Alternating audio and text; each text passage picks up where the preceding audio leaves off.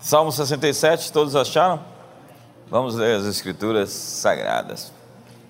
Seja Deus gracioso para conosco e nos abençoe, e faça resplandecer sobre nós o rosto, para que se conheça na terra o teu caminho e em todas as nações a tua salvação. Louvem-te os povos, ó Deus, louvem-te os povos todos. Alegrem-se e exultem as gentes, pois julga os povos com equidade e guias na terra as nações. Louvem-te os povos, ó Deus, louvem-te os povos todos. A terra deu o seu fruto e Deus o nosso Deus nos abençoa. Abençoe-nos, Deus, e todos os confins da terra o temerão. Então, faça resplandecer o seu rosto sobre nós, para que sejam conhecidos na terra os seus caminhos. É outra tradução. Faz a sua face resplandecer sobre o meu rosto que a tua face seja vista em mim. Quando as pessoas olharem para mim, que elas te vejam. Eu quero que elas saibam como você é quando eles me virem. Que oração poderosa é essa, não é verdade? Que eles vejam a ti quando me verem. Faz resplandecer seu rosto sobre nós. Sabe, é incrível quando uma igreja se torna um cartão postal da cidade. As pessoas querem visitar não os monumentos de Brasília, mas eles querem vir na comunidade das nações. É incrível que tem gente que compra passagem para vir para um culto, desce, assiste o culto, participa do culto e vai embora. Nós estamos provando isso já há algum tempo há algo que as pessoas estão querendo buscar no nosso meio. E eu sei que não tem nada a ver com comigo. Eu sei que eles estão atrás de algo muito além de simplesmente a humanidade. Eles querem o divino. O povo não é bobo. Eles estão atrás do fogo, eles estão atrás do espírito, eles estão atrás da vida, eles estão atrás de Deus. As pessoas vêm aqui, eu dizia antes que elas viriam, e elas estão vindo de todo lugar, é incrível. Todo culto de domingo, existem pessoas que vêm para ver o que Deus está fazendo aqui. Elas vêm de diversos lugares. Antes elas vinham de 60 quilômetros, 200 quilômetros. Agora elas estão cruzando o país e estarão cruzando o mundo, acredite. Nós temos o favor que transborda para os outros. Diga para o seu irmão: você tem favor que transborda. Você não tem favor só para você, você tem favor para as outras pessoas. Você tem graça para os outros. Não haja em vós nenhuma raiz de amargura, mas antes Paulo diz: não saia da vossa boca nenhuma palavra torpe, unicamente a que for boa, e transmita graça. Nós somos transmissores de graça. Nós não somos transmissores do pânico, do medo, do susto. Há pessoas que agora elas adotaram como profissão assustar as pessoas. É incrível como elas gostam de transmitir coisas ruins, e principalmente nesse período. Há pessoas que são muito mal intencionadas, elas estão criando caos, parece que elas ganham com isso. Mas eu quero lhe passar um princípio importante hoje. Você é a melhor ilustração da sua própria mensagem. Eu vou repetir isso. Você é a melhor ilustração da sua própria mensagem. Deus deseja começar fazendo em você para que você seja um testemunho do que Ele pretende fazer aos outros. Ele faz em você como um modelo, um referencial. Ele, o que eu fiz nele, eu quero fazer em você. É assim que Deus deseja fazer. A revelação da bondade de Deus no seu povo traz a cidade aos países a sua presença, é o texto que nós acabamos de ler. Abençoe-nos, Deus. A bondade do Senhor leva as pessoas ao arrependimento. Eu gosto do que diz Oséias, capítulo 3, no verso 5, que diz: Depois tornarão os filhos de Israel e buscarão ao Senhor seu Deus e a Davi seu rei, e nos últimos dias, tremendo, se aproximarão do Senhor e da sua bondade. Se aproximarão do Senhor e da sua bondade. Entenda que as pessoas não estão se aproximando de Deus por conta do castigo. Entenda que as pessoas não estão se aproximando de Deus porque é uma ameaça. Ah, você vai para o inferno. Não, não, a mensagem é: as pessoas vão se aproximar de Deus porque enxergaram nele a sua bondade, a sua beleza, a sua grandeza, o seu poder, a sua majestade, o seu domínio, o seu esplendor. As Escrituras dizem que ele é o desejado das nações. As pessoas, elas não sabem que querem Jesus até que elas o conheçam. Eu lembrei da frase do Steve Jobs: as pessoas não sabem o que querem até que você mostre a elas. Ele diz: as pessoas não sabem o que querem, até que elas vejam aquilo que elas querem que você mostra para ela. Jesus é o desejado das nações, porque as nações desejam alguém, algo, elas não sabem quem é, mas a razão e o propósito, o desígnio, o plano, a vocação das pessoas está numa pessoa. Jesus. As pessoas buscam é, mediante hobbies, elas me, buscam mediante sexo, elas buscam mediante dinheiro, elas juntam tanto dinheiro que elas não conseguem gastar a vida inteira e morrem e não tem mais nada.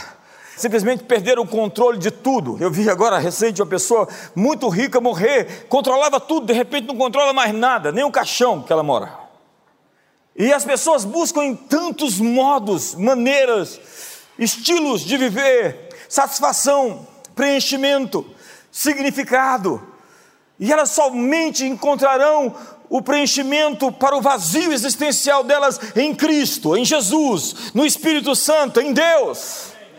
Como diria Blaise Pascal, dentro do homem há um vazio que não pode ser preenchido por nenhuma criatura senão pelo próprio Criador.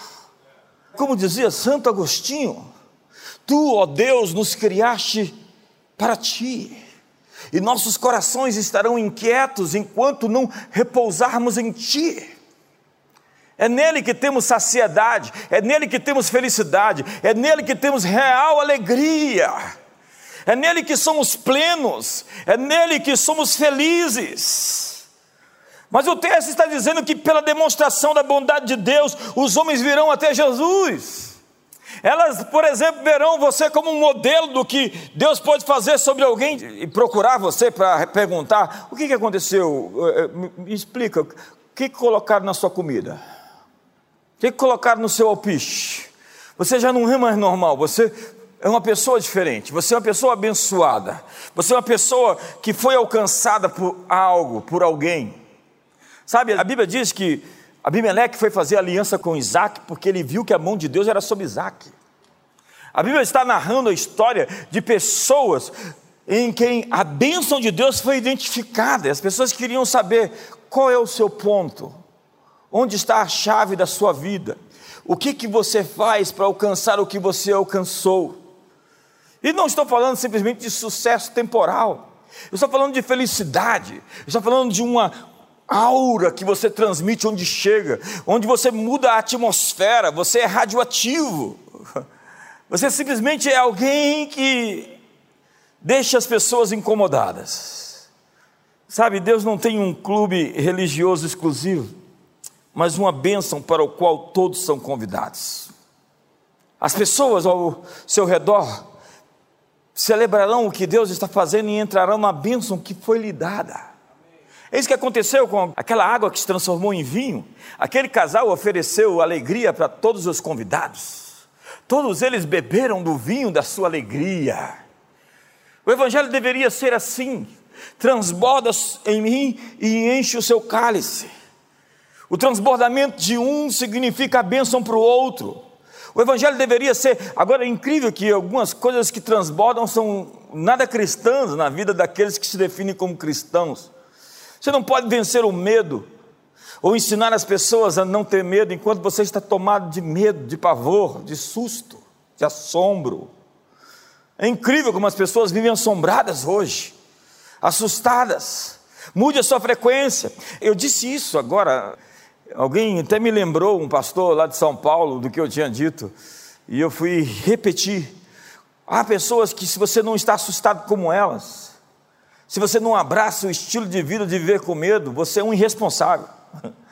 Se você não está tão assustado como elas estão assustadas, você é um, é no mínimo um negacionista. Porque você deveria viver na mesma frequência do, do assombro. Mas Deus não me deu espírito de medo, mas de poder, de moderação e de amor. Eu não vou viver assustado numa subvida. Sabe, é como um favor que nos toca, e quando nós tocamos em outros, isso vai se espalhando. Nosso negócio é ir espalhando. O que você está espalhando? A Bíblia diz que nós somos profetas da esperança. Nós somos semeadores de boas notícias. O Evangelho é uma boa nova. A Bíblia diz que nos últimos dias o menor deles seria como Davi. Davi é o arquétipo.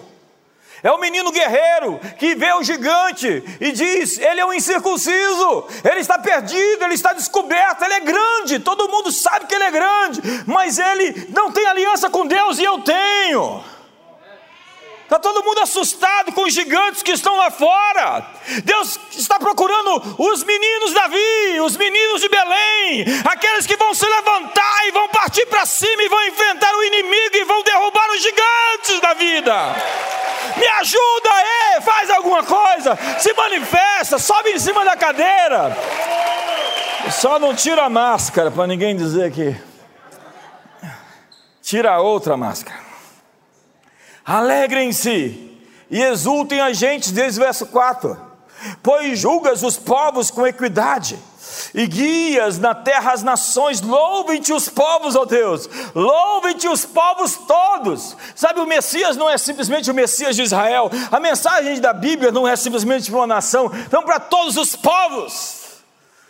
Você acha que a história vai terminar diferente disso?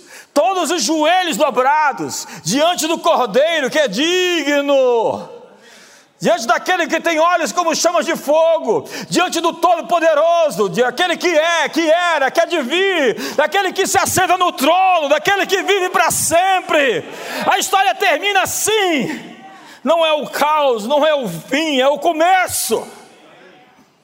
E já começou, começou ali há dois mil anos. Eu estou esperando algo espantoso até 2033. Em 2033 fazem dois mil anos da ressurreição. Eu estou enxergando 2033 e você? O que você consegue ver? Alegrem-se e exultem os povos. Por quê? Porque julgas os povos com equidade. Está dizendo, a alegria vem por causa da justiça. É, um, é uma chamada para alegria, diz: alegrem-se os povos, porque Deus julga com equidade as nações da terra não vai ficar barato. Deus tem uma balança na mão, Ele vai medir, Ele mede tudo, Ele é o juiz de toda a terra. Quando chega lá em Sodoma e aquela conversa de Deus com Abraão, por fim Abraão diz: Não fará justiça o juiz de toda a terra. Diga comigo essa frase: não fará justiça o juiz de toda a terra. Vamos lá todos. Não fará justiça o juiz de toda a terra. Então, a próxima vez que você estiver assistindo televisão e você vê a injustiça lograr, graçar, vingar, você vai dizer: não fará justiça o juiz de toda a terra. A próxima vez que você for ler o jornal ou seu Twitter ou qualquer informação de coisas que estão acontecendo nesse mundo que estão em desacordo com a vontade de Deus, você vai dizer: não fará justiça o juiz de toda a terra. A justiça está vindo. Eu quero anunciar para você: a justiça está chegando. É a justiça que conserta o mundo, que põe as coisas em perspectiva. E a justiça provoca alegria. A alegria vem por causa da justiça. O reino de Deus é justiça e alegria e paz, porque não há paz enquanto há injustiça. Deus vai redirecionar o mundo. Olha o que diz: alegrem-se e exultem as gentes, e guias na terra as nações. Deus vai redirecionar a política, Deus vai redirecionar a economia, a educação. Eu vim aqui lhe dizer que do caos virá a ordem, dessa bagunça toda. Eu fui conversar na UNB com um professor e a gente começou a discutir sobre muitos assuntos. Ele era o chefe de sociologia ali. E ele começou a dar o testemunho daquilo que foi o cristianismo na época feudal, que se não houvesse a igreja, o mundo tinha se atomizado, palavras dele. E naquele caos, naquela desordem, quando o Império Romano caiu, quando o historiador Eduardo Gibbon diz que só havia a religião e a barbárie. Deus reorganizou o mundo e foi de ciclo em ciclo trazendo-nos até aqui. A história se repete em padrões. Se você quer saber o que vai acontecer, conheça a história. e você sabe o que vai ocorrer lá na frente. E eu vou logo antecipar a você: a mão do Todo-Poderoso vai se esticar mais uma vez. Como diz Isaías 59, os meus ouvidos porventura estão agravados, eu sou porventura surdo para que não possa ouvir, as minhas mãos estão encolhidas ou encurtadas para que eu não possa salvar com mão forte, com braço poderoso. Deus fará outra vez, o socorro vem do Senhor, eleva os meus olhos para os montes, de onde me virá o socorro? O meu socorro vem do Senhor que fez os céus e a terra. Me ajuda aí, faz alguma coisa, se manifesta, se expressa. Verso 6, e eu já estou no final. Eu queria pregar uma hora hoje. Quem quer ficar comigo aqui até meia-noite? Vamos fazer uma coisa? Você pode ficar comigo até 5 da manhã. Quantos querem ficar até 5 da manhã? o esquema é o seguinte: entrou, sai às 5 só, não pode sair antes. Eu acho que é uma boa proposta. Verso 6: A terra deu o seu fruto, o nosso Deus nos abençoa. Uau, eu gosto disso. Muita gente ama a ideia de dar secretamente, orar secretamente, jejuar secretamente. Mas nós ficamos irritados com a ideia da recompensa pública, da bênção pública, da vitória pública, da exaltação pública. Tem gente que gosta do texto, humilhe-se perante Deus, mas não gosta da segunda parte, e Ele vos exaltará. Nós temos um evangelho de cruz e não do pacote inteiro, né? A terra deu o seu fruto, e Deus, o nosso Deus, nos abençoa. Eu quero lhe dizer uma coisa: nunca mais peça desculpas por ser uma pessoa abençoada. Eu sou um filho de porção dobrada. Não me envergonhe nem peço desculpa, porque Deus gosta de mim. Se você está do lado de alguém que você tem que pedir desculpa porque você está sendo abençoado, você está do lado da pessoa errada. Desculpa aí, foi mal. Sabe, como nós podemos ajudar os outros quando não podemos ajudar a nós mesmos? Abraçar a pobreza como um estilo de vida é um erro. O espírito de pobreza não quer te matar. Ele quer que você tenha somente o suficiente para sobreviver, para que ele sempre tenha um evangelista para promover a mensagem dele. O propósito da riqueza, contudo, é financiar a maior colheita de almas de todos os tempos. O propósito da riqueza é erradicar a pobreza sistêmica. O propósito da riqueza é discipular as nações. A prosperidade tem que ter finalidade. Prosperidade sem propósito vai fabricar bezerros de ouro. O povo saiu do Egito com muito ouro, mas não tinha o que fazer com ele. Quando a bênção é do Senhor, sob o senhorio de Jesus, a Bíblia diz que não há tristeza. A bênção que enriquece e não acrescenta dores. Acredite, nesses mais de 30 anos, como ministro do Evangelho, eu já vi Muita gente sendo abençoada fora do senhorio de Jesus, ou seja, da égide, do comando, da autoridade. E o aumento trouxe a perda. A prosperidade trouxe a falência do casamento, ou dos amigos, ou da saúde, ou dos filhos. Nenhuma vitória justifica o fracasso da família.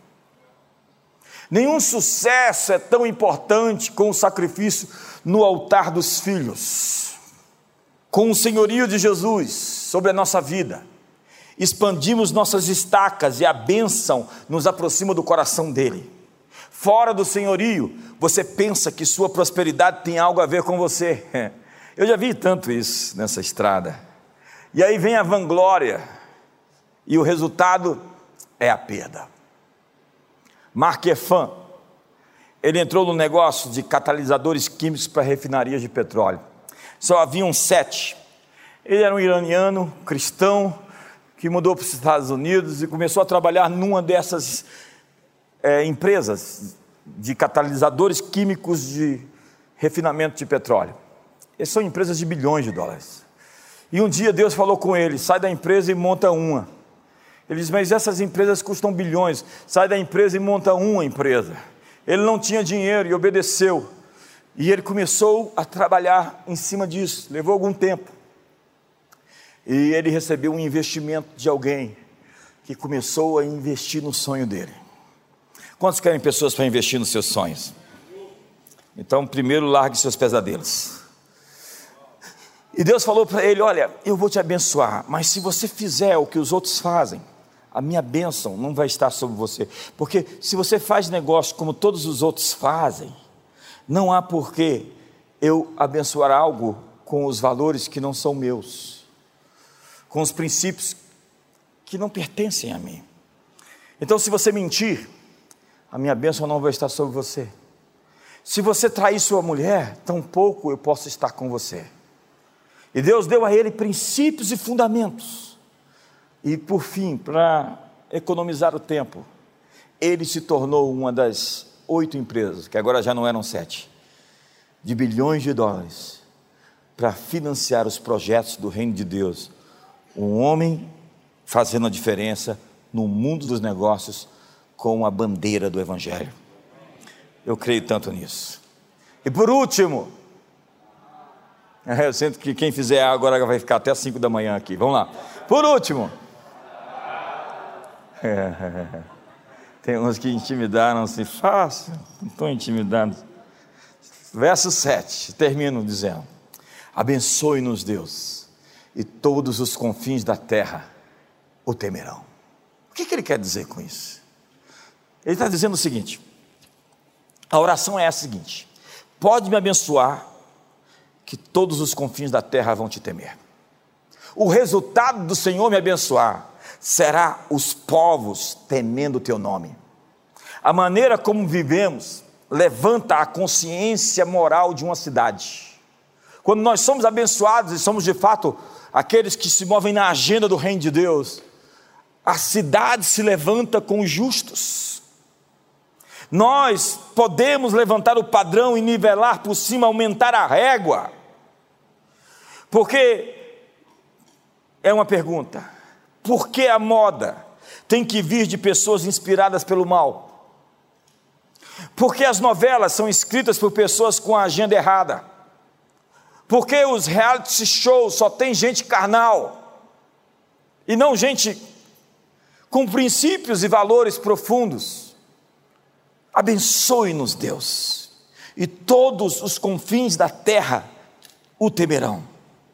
Deus nos abençoará a terra dará o seu produto e as nações vão te temer. O resultado de pessoas realmente cristãs serem abençoadas são as nações temendo o Evangelho, temendo Jesus, porque a maneira como você vive afeta a natureza ao seu redor. É incrível, eu estava com o embaixador das Ilhas Fiji aqui, o Cama, amigo nosso, e ele me disse que quando o avivamento chegou ali, os peixes voltaram para a ilha. As árvores floresceram e a vegetação mudou ao redor de tudo. O favor de Deus, eu estava vendo a história de Almolonga, eu tenho que terminar em cinco minutos. Almolonga, na Guatemala. Eu fui convidado agora para um evento mundial para falar nesse evento agora em maio.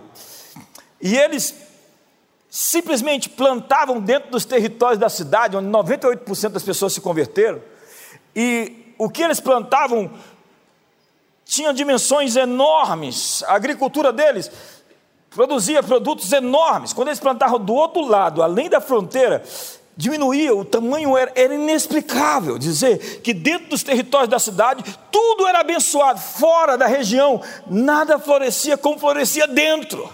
Havia uma fronteira espiritual, haviam dois mundos, um dentro e um fora.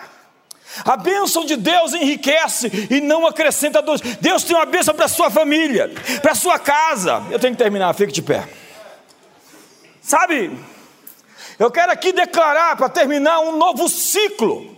O ano passado vivemos a mesma realidade nessa mesma época, mas eu quero declarar a quebra desse loop, a quebra desse ciclo espiritual no Brasil.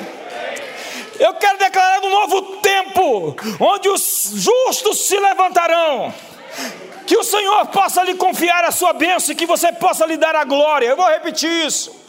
Que a bênção de Deus não tire você dos caminhos certos, da dignidade, da honestidade, da fidelidade dentro do seu casamento. Nós vamos treinar o cavalo mas vamos te dar a glória na vitória, Jesus. Lembre-se, você é a melhor ilustração da sua própria mensagem.